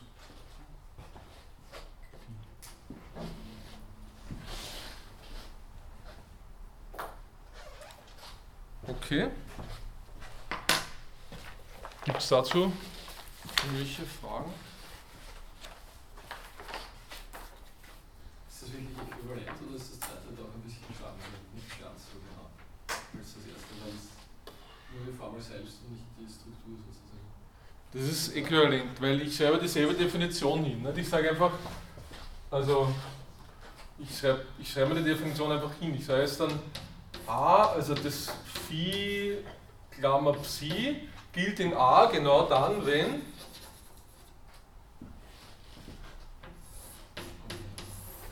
ja, also dasselbe, dasselbe Klausel. Das ist absolut identisch und es ist einfach nur eine andere Notationsweise und sinnvoll, sich beide zu überlegen, weil diese Notationen transportieren ja gewissermaßen den linguistischen Gehalt, der drinnen steckt. Und deswegen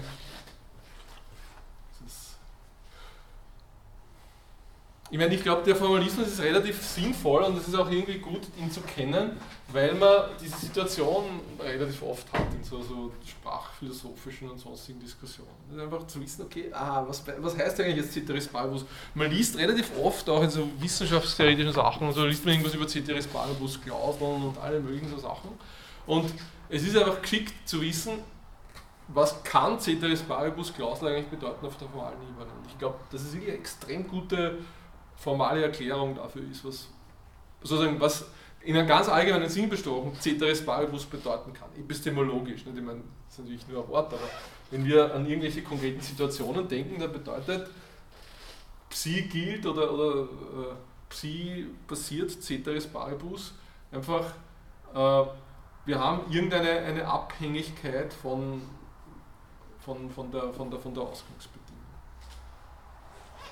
Die sozusagen dadurch variiert werden muss, was jetzt dieses Vieh jeweils ist.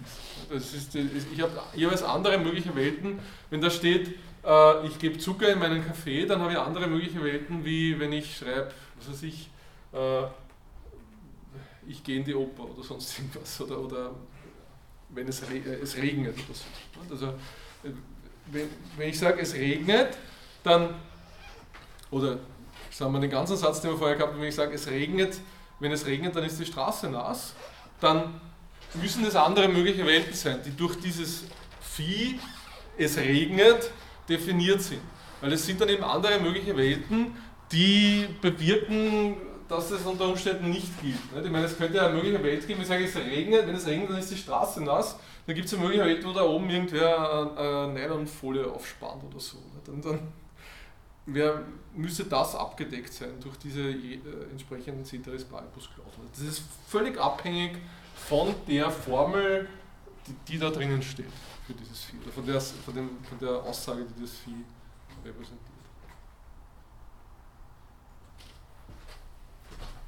Okay, äh, dann gehen wir noch einen Schritt weiter.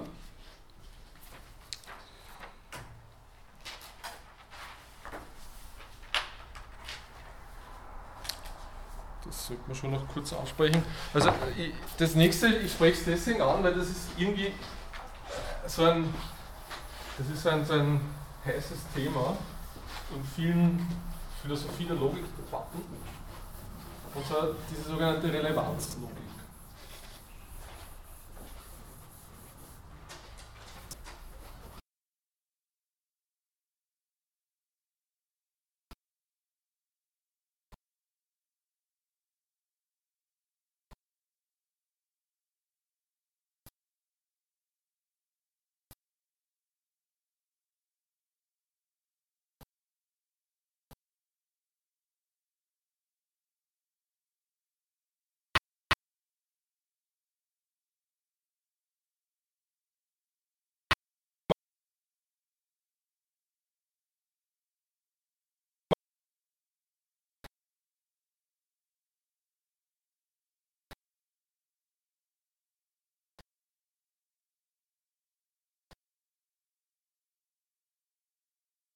Allgemeine, sehr flexibel, extrem leistungsfähige, aber auch ziemlich komplexe ähm, Art und Weise, den Folgerungsbegriff anders zu definieren. Ähm, der Unterschied ist der, dass wir bei der, ich schreibe jetzt einmal gleich den Formalismus auf, ja, weil die, das Problem kennen wir ja schon und wir, haben, wir nehmen jetzt einfach nur den Formalismus her. Der Unterschied ist der, dass wir hier nicht diese C-Strukturen haben, wo wir für jede Formel eine eigene äh, Relation einführen, sondern wir haben eine Struktur, ich nenne es da R-Struktur, die besteht aus einer, möglichen, aus einer Menge von möglichen Welten W und einer Relation R, die aber in dem Fall keine zweistellige Relation ist, so wie wir das sonst immer haben, also wo ich sage, zu jeder aktuellen Welt werden andere mögliche Welten bestimmt, sondern eine dreistellige Relation.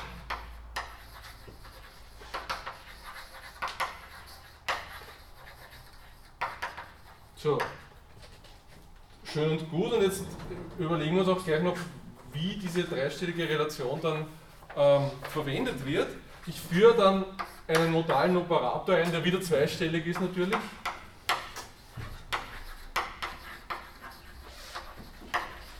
Ich kann das die Relevanzimplikation nennen, wenn ich will. Und diesen modalen Operator definiere ich jetzt folgendermaßen. Das Phi Relevanz impliziert Psi gilt in einer möglichen Welt A genau dann, wenn für alle A' und A2' mit R von A, A', A2'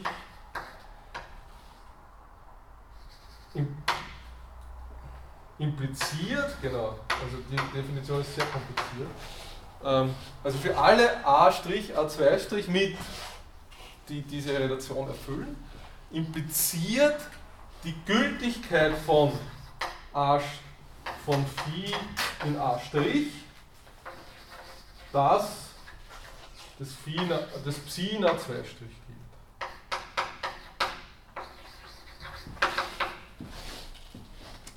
Ja, also das heißt, wenn ich es irgendwie versuchen möchte zu schematisieren, also ich nehme jetzt hier immer für das A alle diejenigen Fälle, wo ich ein A' habe und ein A2', sodass das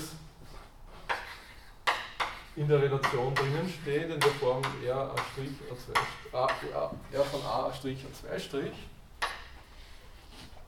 Und dann muss das Phi in dem A' gelten und das Psi in dem A2'.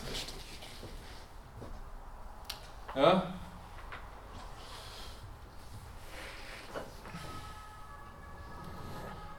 Ich meine, ich kriege immer ein bisschen Kopfweh, wenn ich mir das anschaue. Es ist wirklich relativ komplex. Ich meine, ich sage, der Schritt ist nicht sehr groß. Also ich sage, okay, das ist eine zweistellige Relation, einfach mal, aber dann eine dreistellige und die wird irgendwie intuitiv äh, definiert. Die Frage ist aber, und, und das ist die Komplexität, die da drinnen steckt, wie, wie kann ich das jetzt interpretieren? Ja, also ich habe jetzt da augenscheinlich eine Definition, die komplexer ist wie die alte. Ähm, aber wie kann ich es interpretieren? Um, das, um, um uns den zumindest ein, zwei Schritte anzunähern, weil alles kann man auf keinen Fall äh, verstehen, was da drinnen steckt, äh, ist es immer sinnvoll, dass man sich zunächst einmal überlegt, wie kriege ich jetzt für diese komplexere Definition der Implikation die klassische Implikation als Sonderfall. Ja?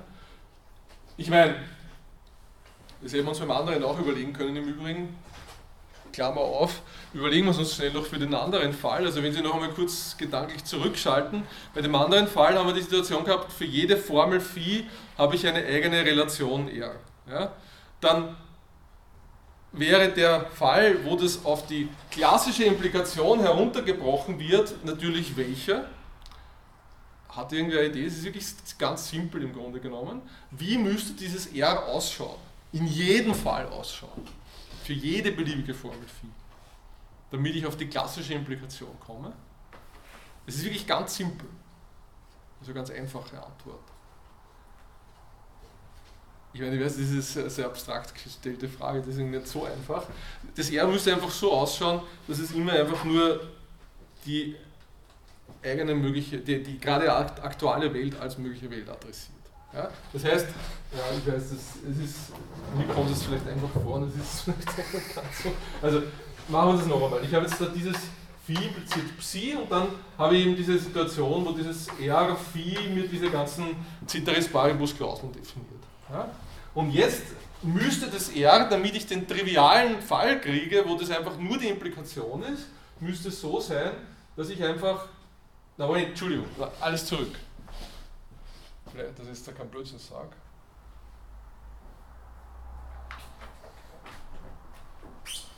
Entschuldigung.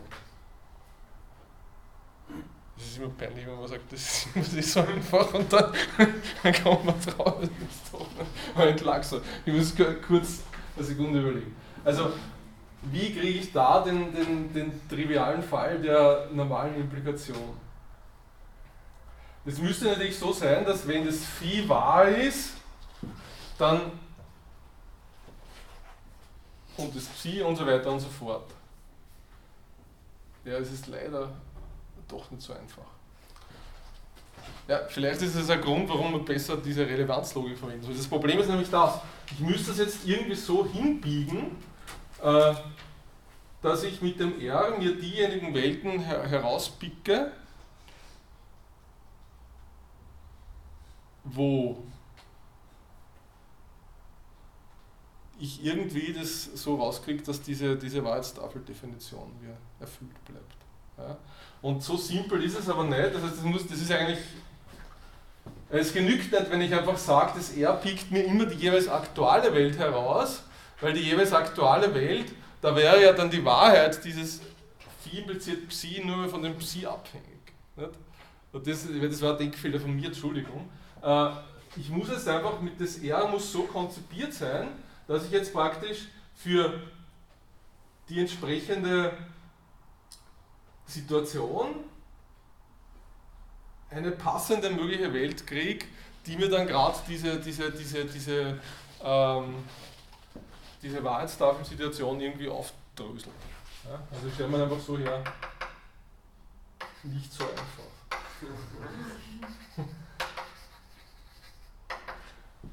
In dem anderen Fall aber ist es ganz einfach. Ja, also deswegen äh, hätte man diese Klammer jetzt vielleicht gar nicht aufmachen sollen. In dem Fall ist es nämlich wirklich simpel. In dem Fall muss ich nämlich, damit ich auf die klassische Implikation komme,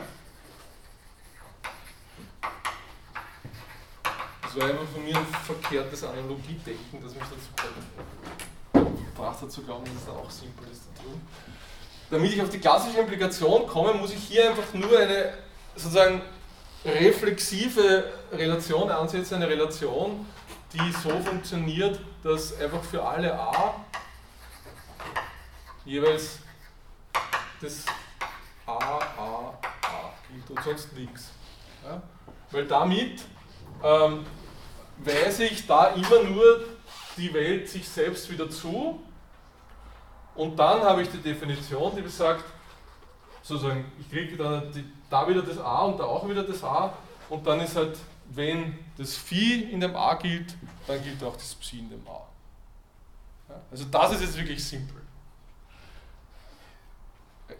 Sozusagen simpler zumindest als der Formalismus selber. Ja? Weil ich, ich klappe dieses zusammen auf immer nur eine mögliche Welt, nämlich die gerade aktuelle Welt. Und dann ist das, was überbleibt, ganz klassische Implikation. Aber dann steht einfach hier nichts anderes in der vereinfachten Form als äh, Phi Relevanz impliziert Psi genau dann, wenn die Gültigkeit von Phi die Gültigkeit von Psi impliziert in der aktuellen Welt. Also das ist wirklich einfach die klassische ähm, semantische Interpretation der Wahrheitsdefinition. In Wahrheit ist es aber natürlich äh, nur ein Sonderfall und, und ein, ein Extremfall dieser Situation der Relevanzimplikation. Und das, was das Schwierige dran ist und der Grund, warum ich, wie gesagt, immer Kopfweh kriege, wenn, wenn man damit anfängt, ist, es ist überhaupt nicht klar auf den ersten Blick, was diese zusätzliche Komplexitätsebene hier bedeuten soll. Nicht? Weil der Witz ist einfach der, ich habe jetzt hier irgendeine aktuelle Welt und dann definiere ich Phi impliziert Psi anhand von zwei anderen möglichen Welten, die unter Umständen was komplett anderes sind. Es ist auf jeden Fall klar, dass es eine Verallgemeinerung ist des klassischen Falles. Das ist unbestreitbar.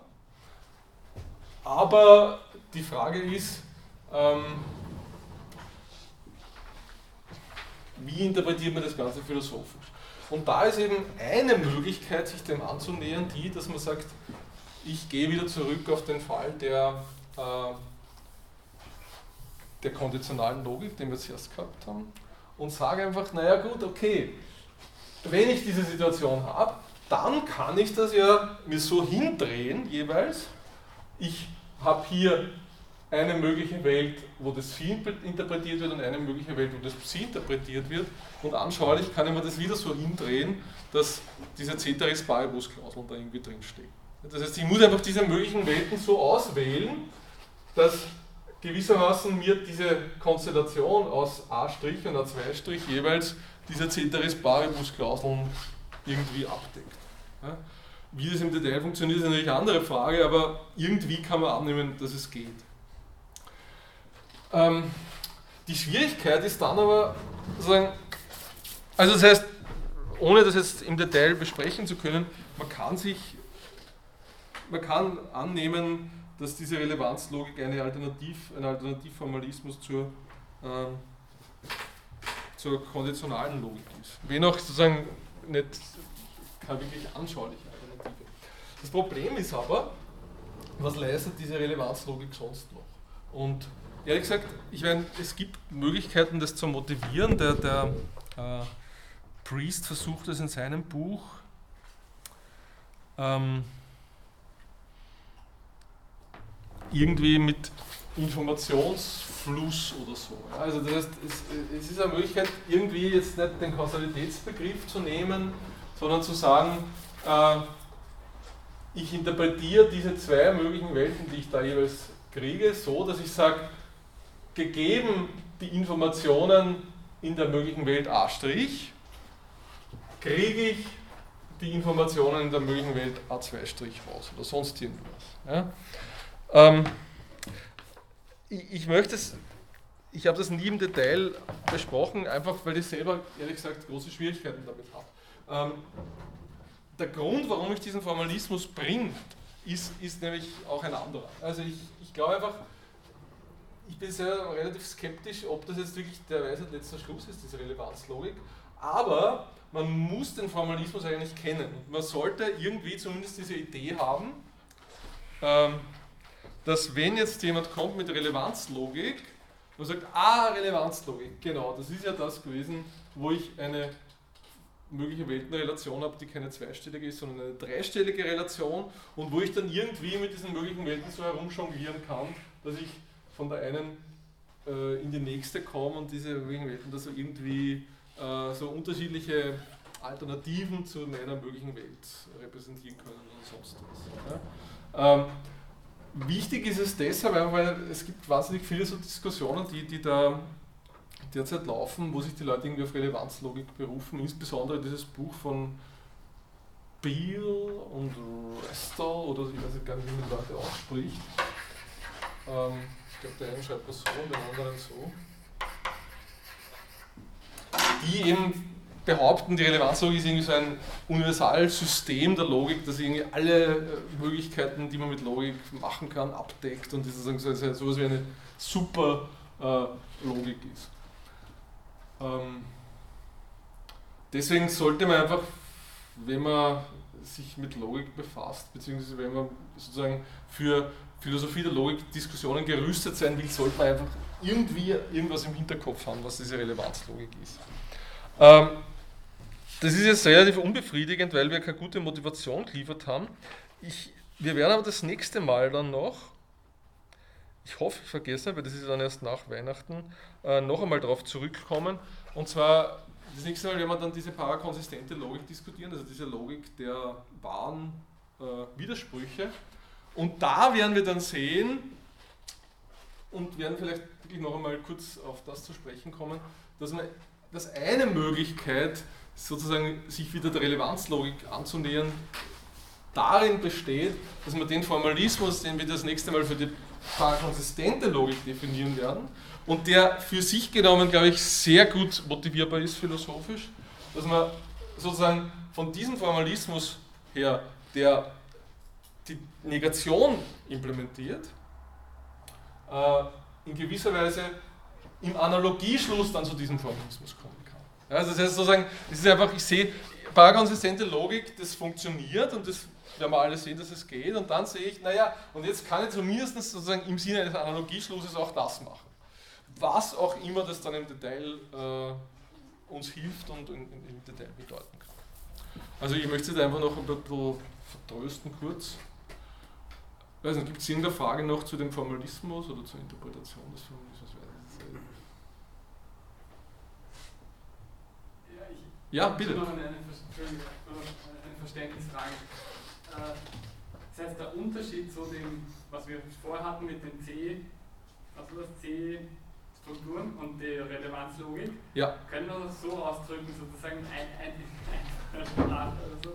Ähm, bei dem C-Fall war es so, dass, ähm, dass sozusagen das Tetraesparismus und die ganze Vielfalt der möglichen Welten im vorderen Teil der Implikation nur war, nur beim Phi. Ja. Die ganz möglichen Welten und wenn das der Fall ist, dann Psi. Ja. Und dass hier sozusagen beide, beide Seiten in so eine mögliche Welt aufgelöst oder so ja.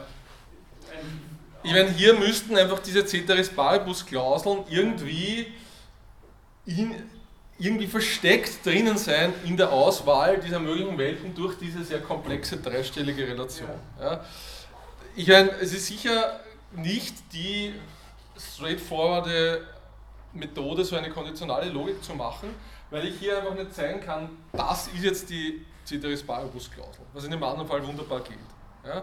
Aber man kann trotzdem annehmen, dass das so allgemein ist, dadurch, dass ich eben die Möglichkeit habe, da immer zwei mögliche Welten zu haben, die, wo die eine immer die, die Prämisse und die andere die Konklusion repräsentiert, äh, dass ich auch diesen Fall damit abdecken kann.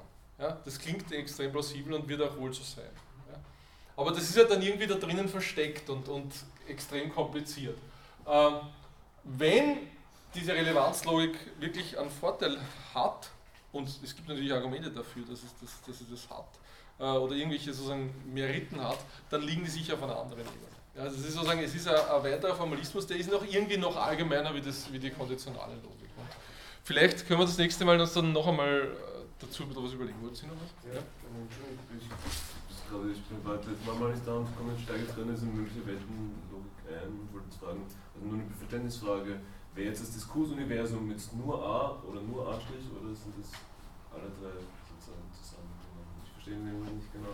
Naja. Warum nur drei, warum nur drei Werte? Also in gewisser Weise, das ist eine gute Frage, in gewisser Weise wäre das Diskursuniversum nur A' und A2'.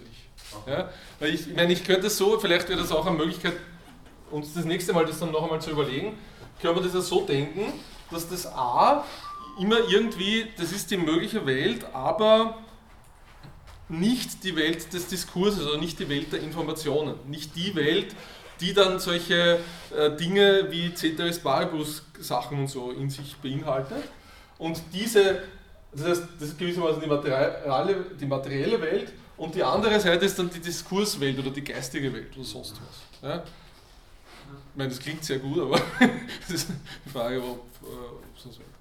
A ist die Welt, wo dann die Implikation sozusagen drinnen gilt, oder? Das ja, genau. Ja. Das ist die Welt, wo die Implikation drinnen gilt, aber sozusagen A' und A2' A2 und A' und A2' wären die Welten, die mir gewissermaßen diese Informationen über unsere Welt definieren. Auf einer Metaebene. Aber dann ist es doch super praktisch, das dreistellig zu? Das ist auf jeden Fall super praktisch, aber es ist auch super kompliziert. Also ich, ich will auch nicht sagen, dass es unpraktisch ist. Also es ist, ähm, es ist eine extrem gute Verallgemeinerung auf jeden Fall. Die Frage ist, ob es wirklich uns irgendeinen konkreten philosophischen Mehrwert bringt. Ja, weil, ich meine, wenn es nur dasselbe wäre wie die konditionale Logik, dann wäre es wurscht. Dann sage ich auch super, aber ist das Gleiche.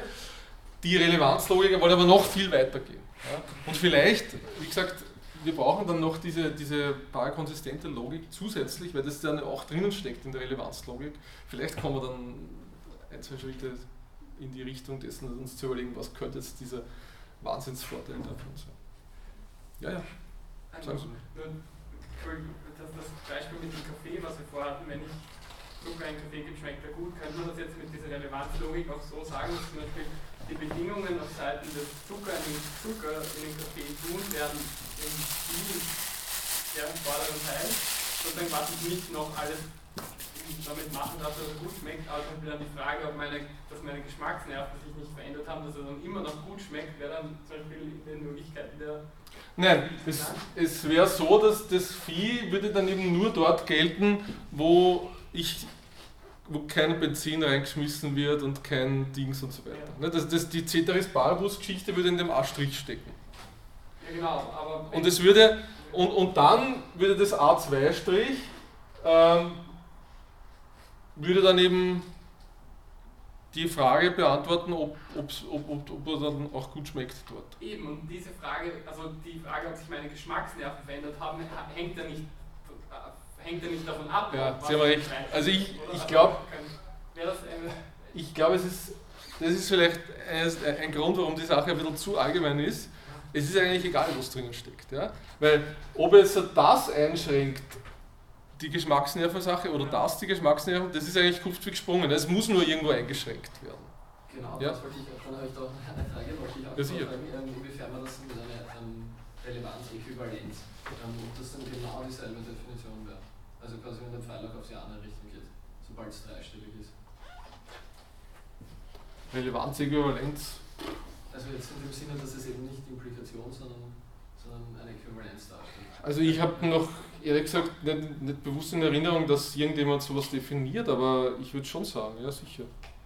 Weil ich meine, Sie würden ja, wenn Sie, Sie können es ja zu Fuß definieren. Sie können ja sagen, ähm, also Phi, Relevanz, Äquivalenz impliziert Psi genau dann, wenn Phi impliziert Psi und Psi impliziert Phi. Ja genau, denselben Relationen. Ja. Und das muss man eben schauen. Nicht? Ich meine, äh, ja, das ist im Prinzip, das ist so. Weil sie würden ja, sie haben die, die Relation ist ja die gleiche und sie schauen eben dann immer von dem A2' zu dem A' zurück. Und äh, wenn sie wollen eine Relevanz Äquivalenz, dann würden Sie es so definieren und das würden Sie dann so umlegen auf, die, auf den möglichen Weg. Okay, gut, dann würde ich sagen, lassen wir das so im Raum stehen. Sollte ich das nächste Mal vergessen, noch einmal auf die Relevanzlogik zu verweisen, erinnert es mich, ich werde es eh nicht vergessen, weil das wirklich ein wichtiger Punkt ist. Aber wie gesagt, das nächste Mal steigen wir dann gleich ein mit der paar konsistenten Logik, machen dann noch nochmal kurz Relevanzlogik und dann quantifizierte Modallogik. Danke und ich wünsche Ihnen schöne Feiertage und guten Rutsch und so weiter.